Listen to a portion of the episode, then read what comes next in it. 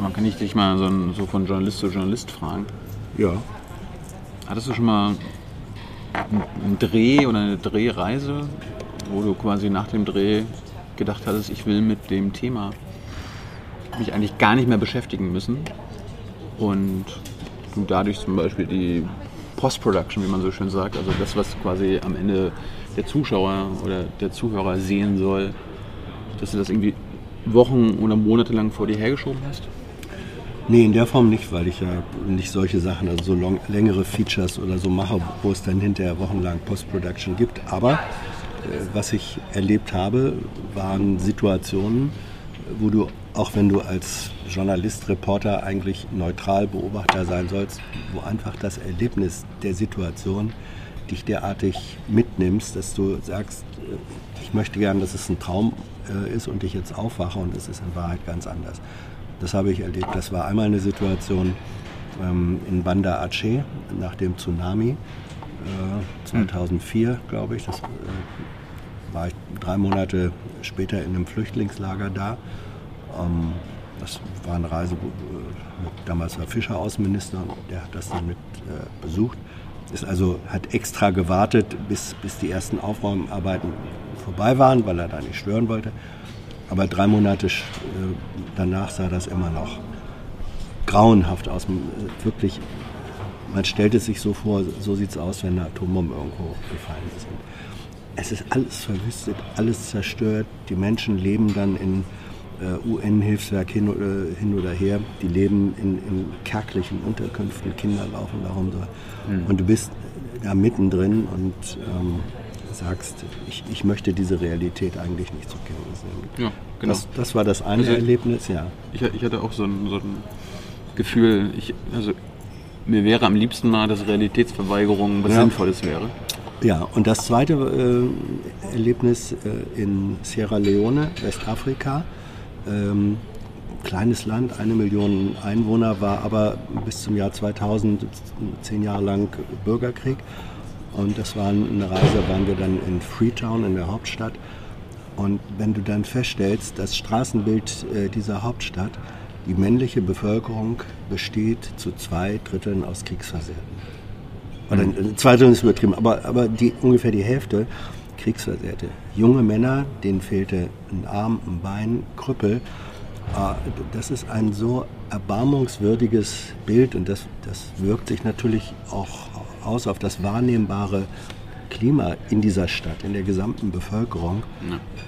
dann bist du da äh, drin und schämst dich fast, dass du aus so einem westlichen reichen Land äh, kommst und die, ähm, die leiden und, und, das war dann ja auch schon 15 Jahre nach dem Ende des Bürgerkrieges und die Folgen des Krieges waren ungebrochen da und wird die Biografien dieser Menschen bis an ihr Lebensende bestimmen. Das ähm, das guckst du dir dann nicht nur hm. von außen an. Ich meine, wir waren vor drei Monaten im Nahen Osten mhm. und waren ja auch quasi vor drei Monaten nachdem wir in Gaza waren in Hebron. Mhm. Das ist eine der größten palästinensischen Städte mhm. unter Besatzung. Und ich habe das jetzt wirklich drei Monate vor mir hergeschoben. Mhm.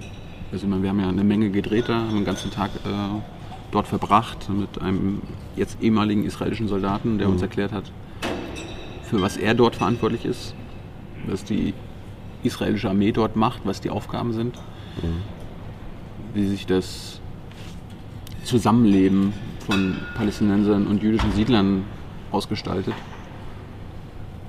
Ich meine, viele von den Zuhörern und Zuschauern jetzt denken, werden wahrscheinlich sagen, ja, ich weiß so in etwa, was da los ist. Mhm. Das haben wir vorher auch gewusst.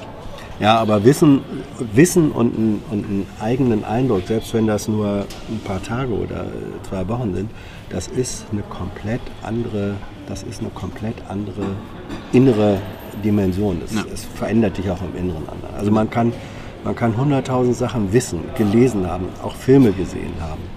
Aber da gewesen zu sein, mit den Menschen äh, zu reden, sie zu hören, sie zu sehen, sie zu riechen, sie äh, physisch mitzukriegen, in welchem Elend äh, die da ja. existieren oder zum Teil vegetieren, das geht weit über abstraktes Wissen hinaus. Ich habe das jetzt halt irgendwie wochenlang vor mir hergeschoben, weil mhm. äh, ich habe so ein bisschen, wir nennen das den Raw Cut gemacht. Tyler äh, hat einen Teil übernommen, die Interviews. Und da schneiden wir ja nicht, aber wenn wir so Straßen und rumgehen und so weiter, da ist natürlich auch wichtig, mal einen gewissen Flow hinzubekommen. Und ich habe es wochenlang vor mir hergeschoben. Ich habe ich hab keine Angst gehabt, aber ich habe gewusst, das wird mich jetzt so emotional aufwühlen, Ja. solange ich dort am, am, am Computer sitze und das alles schneide. Und das war auch wirklich so. Auf der anderen Seite war es jetzt wirklich auch, ich will nicht sagen befreiend, aber jetzt emotional dann wieder so aufwühlen, dass man jetzt froh ist, dass ich das jetzt auch veröffentlichen kann und Ja. damit so in gewisser Weise abschließen kann. Und auf der anderen Seite Ja. Frage ich mich natürlich auch, wir können darüber ja mal reden, wenn du es mal gesehen haben solltest, was ihr darüber denkt. Und ja, also am Sonntag kommt unsere Folge aus Hebron und das wird die längste Junge Naiv-Folge ever werden. Wie lang? Drei Stunden das im Rohschnitt, ne? Über drei Stunden, ja. Aber ich habe da schon alles, quasi, quasi das, was weg musste, weggemacht und das, was drin bleiben sollte, drin gelassen.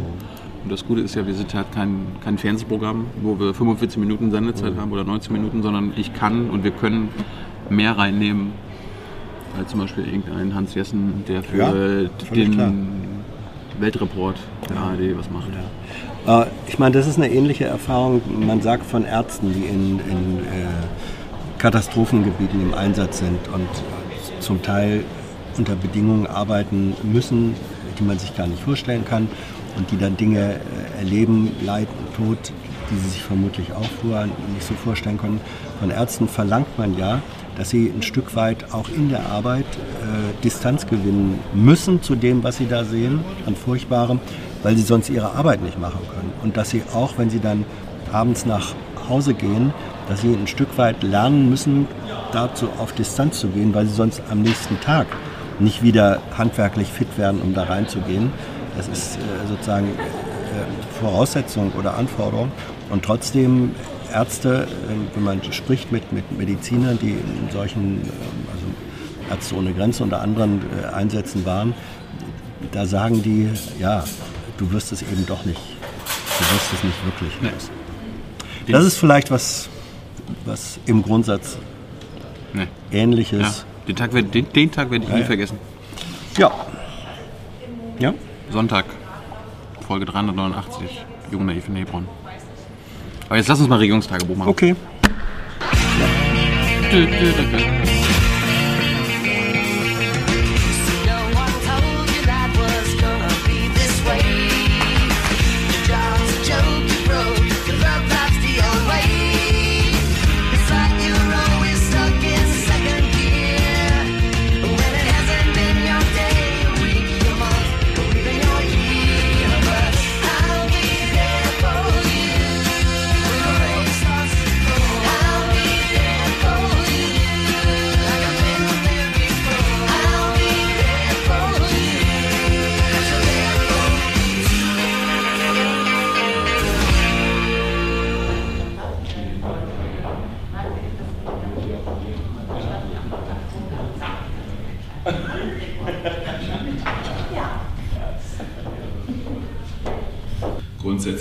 Bemerkung.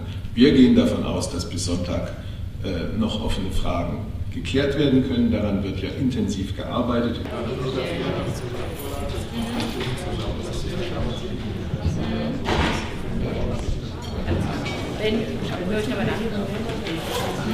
Heiliger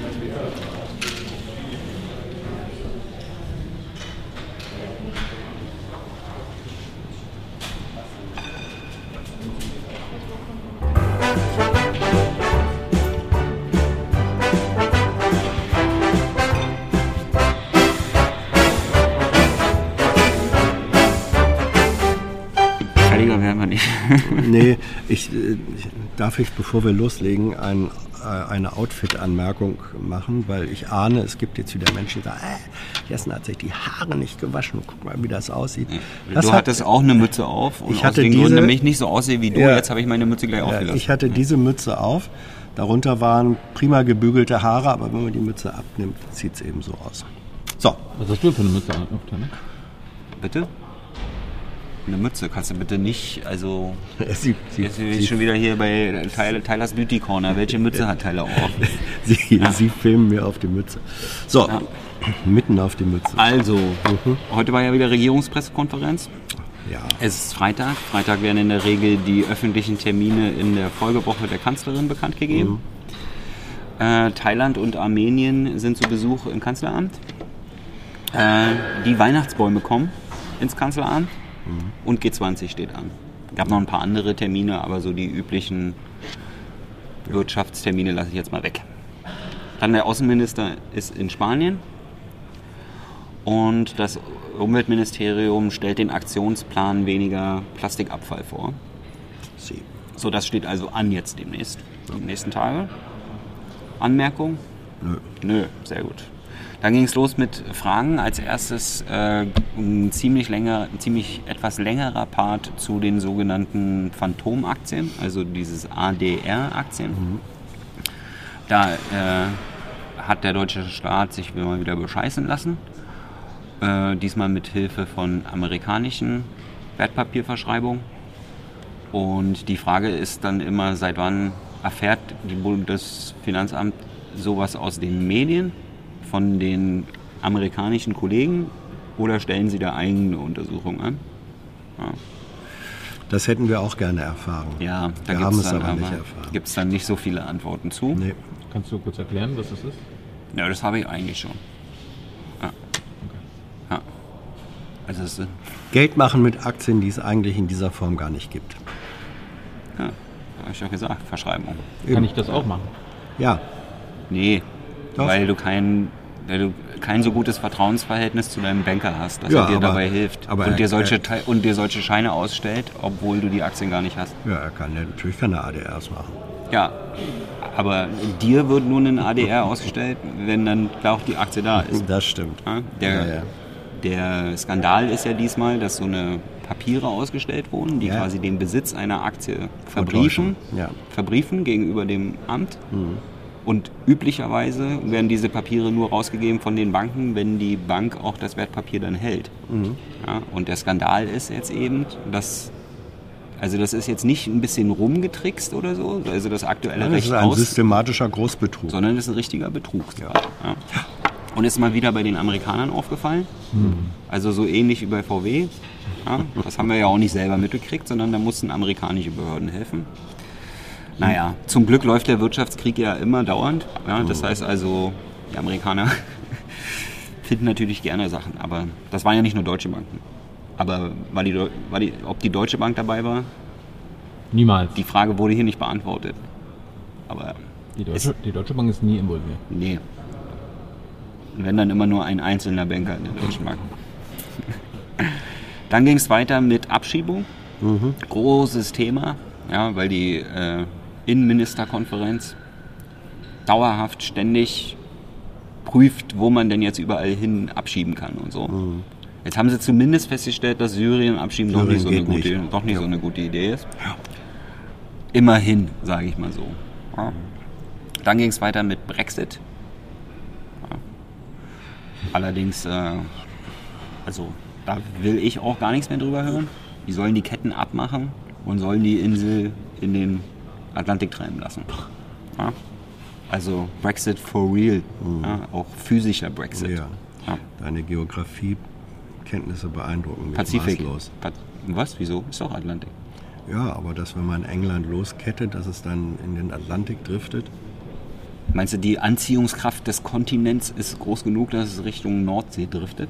Nee, ich dachte eigentlich, die englische Insel sei sozusagen mit tiefer liegenden Erdschichten so solide verbunden, dass es nur eine extrem Also, langsame Kontinent Verschwörungstheorie. Also, äh, nein, nein.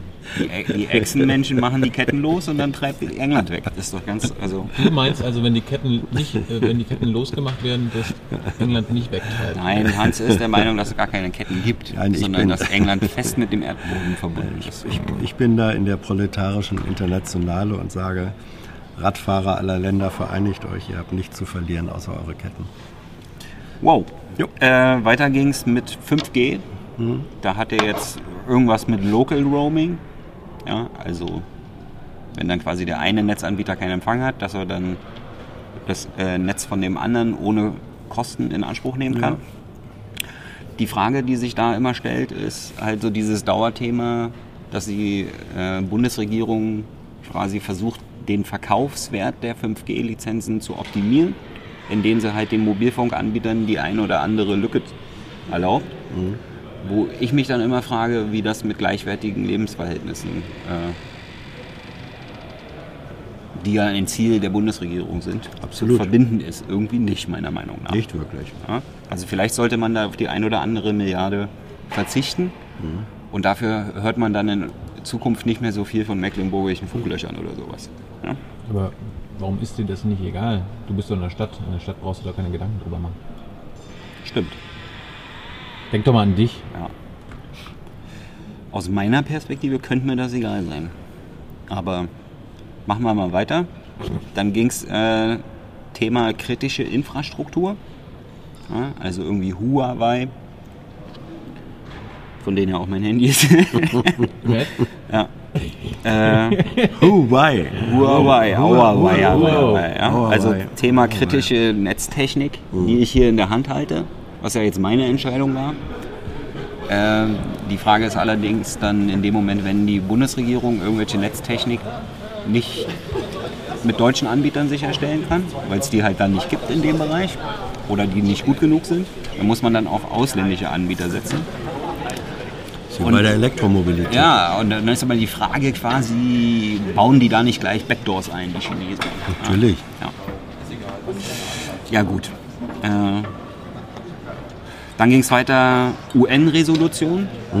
Ja, also da gibt es so ein paar Dauerbrenner-Themen. Also die UN-Resolution, die würden, werden dann immer abgestimmt zu aktuellen Themen. So ein daueraktuelles Thema ist der Nahe Osten. Ja? Das finde ich ja eh den besten Witz, den ich jemals in meinem Leben gehört habe. Das ist ja der Nahostkonflikt zum Weltkulturerbe erklärt wurde. ja, also es ging mal kurz um. Du Zyniker. Bitte?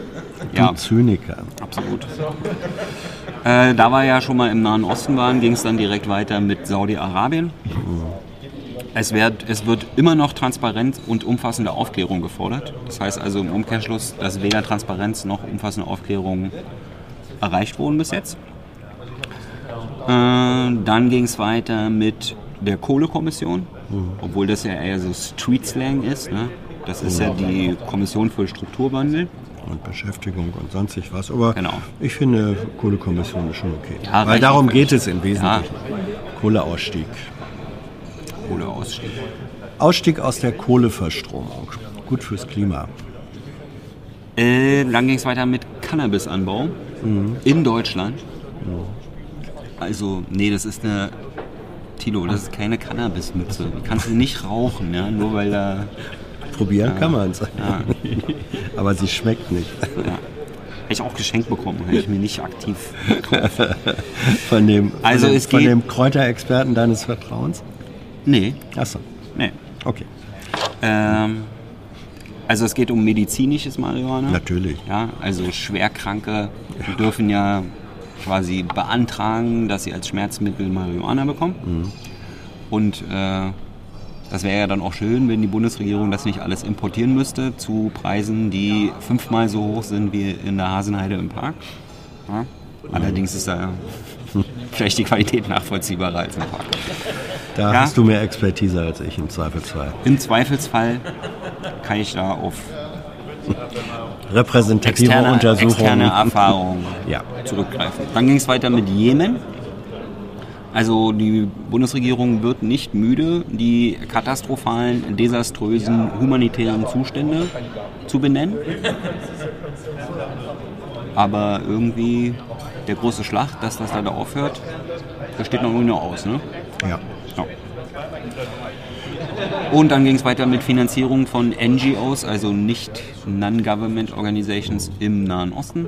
Ja, also passend zu dem, Thema, zu dem Thema, über was Tilo gerade geredet hat, wo wir in Hebron waren mit Breaking the Silence, einer israelischen Militärveteranenorganisation, also einer Nicht-Regierungsorganisation. Die aber jetzt die Militäreinsätze Israels gegen die Palästinenser sehr deutlich kritisieren. Ja, die Taktiken. Ja. Die reden einfach nur über ihre eigenen ja. Taktiken. Ja. Die Kritik. Die stellen Ja, ja. quasi nur die, stellen die Grundlage dar, um eine Kritik anzuwenden. Okay. Ja, ist natürlich, ihr Schaffen ist schon Kritik an sich. Aber die Frage ist, äh, dass solche Nichtregierungsorganisationen im Nahen Osten lange und auch ausführlich von der Bundesregierung unterstützt und finanziert wurden. Und äh, so seit einem Jahr ungefähr In diesem Jahr eher nicht. Jetzt, letztes Jahr gab es da ein paar Probleme, weil die Haushalts, weil der Haushalt, die Haushaltsplanung sich so lange verschoben hat wegen der Regierungsbildung. Und jetzt steht ein neuer Haushalt. Und die Frage war quasi, unterstützen Sie denn solche Organisationen weiterhin? Fürs nächste Jahr, also für den Haushalt Ja, des nächsten schon klar. 2019. Das weiß das Auswärtige Amt noch nicht, weil der Haushalt ja taufrisch ist. Also sie wissen noch nicht so ganz genau, ob sie da was unterstützen werden und wenn ja, wen und womit. Das wird aber gegebenenfalls nachgeliefert. Ist denn der Heiko Maas so ein Außenminister, der solche Organisationen schätzt? Was glaubst du? Heiko Maas hat ja in Nee, der, seiner der kriegt mit Antritts- dem Hubschrauber drüber über solche Der hat, ja, Organisationen. der hat ja in der Antrittsrede gesagt, er sei wegen Israel und der Judenvernichtung in die Politik gegangen, wegen Auschwitz. Gesagt. Das hat natürlich, ähm, wenn man das fortschreibt, Ja. Dann Er ist, die landet wandelnde, man bei dem er ist die wandelnde Punkt, Staatsräson.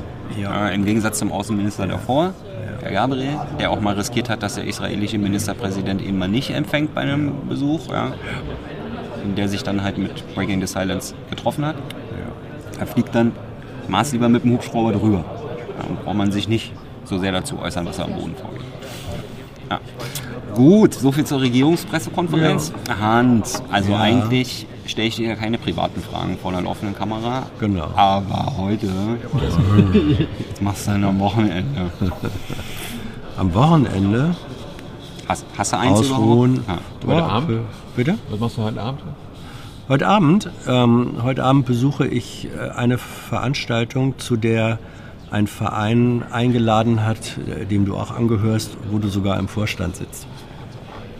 Warum bist du eigentlich nicht da? Worum geht's denn?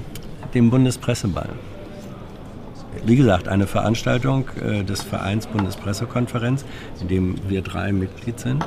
Äh, du sogar im Vorstand. Und eigentlich finde ich das eigenartig, dass du. Ich bin nur Dauergast. Ja, ich bin ein gut. geduldeter Gast mit Fragerecht. Ja, aber, aber Thilo hat sozusagen von uns dreien hier die hierarchisch höchste Funktion im Absolut, Verein. ja. Und ich finde das eigentlich eigenartig, warum du einer Veranstaltung deines Vereins, äh, warum du an der nicht teilnimmst.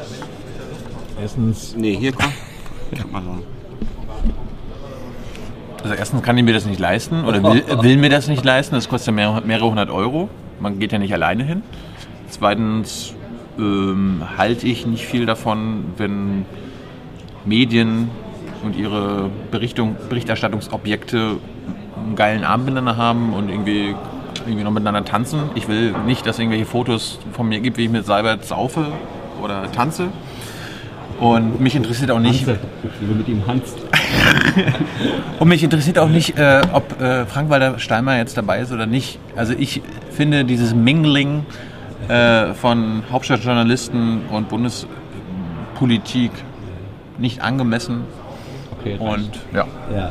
Okay, Und deswegen, Hans, Hans, und deswegen, Ja, und deswegen so. geht Thilo auch niemals äh, zum Sommerfest des Auswärtigen Amtes, was äh, im Hochsommer auf der Dachterrasse des Auswärtigen Ja. Amtes mit genau den gleichen Leuten. Ja, aber wir mingeln genau da ja nicht. Wir stehen äh, immer ja. strange in der Ecke. Ja. ja. das ist ein Unterschied. ja, ja, ja, ja. Der einzige Unterschied ist, dass äh, der einzige Unterschied liegt äh, in der Bekleidung. Ansonsten, Stimmt. ansonsten er hat einfach, einfach er hat ja nicht, er hat ja nicht mal einen Anzug angezogen, um den Bundespräsidenten nicht zu wählen. Ja, deswegen, aber da da Smoking-Pflicht ist, glaube ich, ne? Nee, nee. Black Tie, also Pflicht nicht. Ja, Freiwillige soll- Selbstverpflichtung. Ja. Also das ist ja, man sollte eine Fliege tragen oder so. Das ist aber auch noch finanziell überschaubar. Nein, das, das Schöne ist, dass, dass alles, was Thilo jetzt sozusagen an Argumenten gegen diesen Event Bundespresseball, an dem er aus diesen Gründen nicht teilnimmt, anführt, wird zum Boomerang und mit der Begründung dürfte er auch an diesen anderen Sachen, an denen er teilnimmt, äh, nicht teilnehmen. Und solange das so ist, gehe ich da guten Gewissens heute Abend hin. Weißt du, wer Werner Gatzer Mhm. ist? Ja, Staatssekretär im Finanzministerium. Staatssekretär im der Finanzministerium. Erfinder der schwarzen Null, womit keine Miterfinder, Per- ja. Miterfinder, womit keine Person gemeint ist, sondern ein Haushaltsziel. Damit ist nicht Schäuble gemeint, sondern ein Haushaltsansatz. Ja. Harre, harre. Äh, Interview seit Sonntag online, extrem interessant. Was? Seit gestern, stimmt. Wir haben mal nicht an dem Sonntag veröffentlicht, Oh, wow. sondern unter der Woche. Bringt mich total durcheinander. Bitte streichen das mit dem Sonntag. Seit gestern, wo Donnerstag war. Gatzer gestern. Äh, seit gestern ist das Jung und Naiv mit Werner Gatzer raus. Der oberste Beamte, ein Staatssekretär des Bundesfinanzministeriums. Äh, und das ist extrem interessant, finde ich, weil er zwar natürlich politisch immer auf Linie bleibt, die es natürlich dort gibt, aber eben er noch nicht so geübt ist, finde ich. Äh, was ich allerdings sehr sympathisch finde, weil das halt offen rüberkommt und transparent.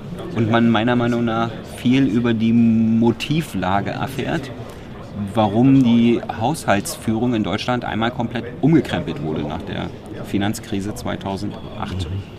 Ja. Also das hat er so nicht direkt gesagt, aber man konnte wohl raushören, dass, dass wir haben Griechenland so hart drangenommen, da haben wir uns überlegt, was müssen wir jetzt machen, damit wir nie so hart drangenommen werden. Ja. Ja. ja. Und auch wie Haushaltsplanung früher, also quasi die Kommunikation zwischen den Ministerien und der Bundesregierung, wer wofür wie, Geld, wie viel Geld braucht, also die Haushaltsplanung, die Haushaltsverhandlung, wie das früher ablief und wie das äh, seit neuestem abläuft. Also nicht seit neuestem, seit einer Weile. Ja? Sehr interessant, vor allen Dingen oft diese Zwischentöne. Also Motivlage, warum schwarze Null und äh, wie wird in Deutschland Haushaltsplanung gemacht. Hat er seine Position gut verkauft? Schon, absolut, ja. ja. Na dann, guckt euch an. Gut. Dann berichte uns mal von deiner Partynacht am Montag.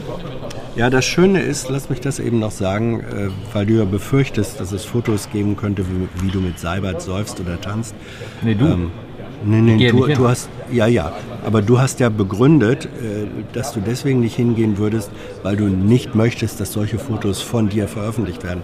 Solche Fotos setzen ja erstmal voraus, äh, dass man das tut, was ich zum Beispiel nicht tue. Ähm, Sobald, sobald ich dessen- und sobald Alkohol getrunken haben, liegen wir uns in den Armen. Kannst du das Ja, sagen? Ja, ja, eben. Gut, dass du das endlich zugibst. Ähm, nee, also das, äh, das ist auch so, ab 23 Uhr werden da eben auch keine äh, Bilder, äh, also Filme oder Fotos mehr gemacht. Von daher, wenn es um Diskretion ginge, könntest du da hingehen. Ich glaube, du hast andere Motive. Welche?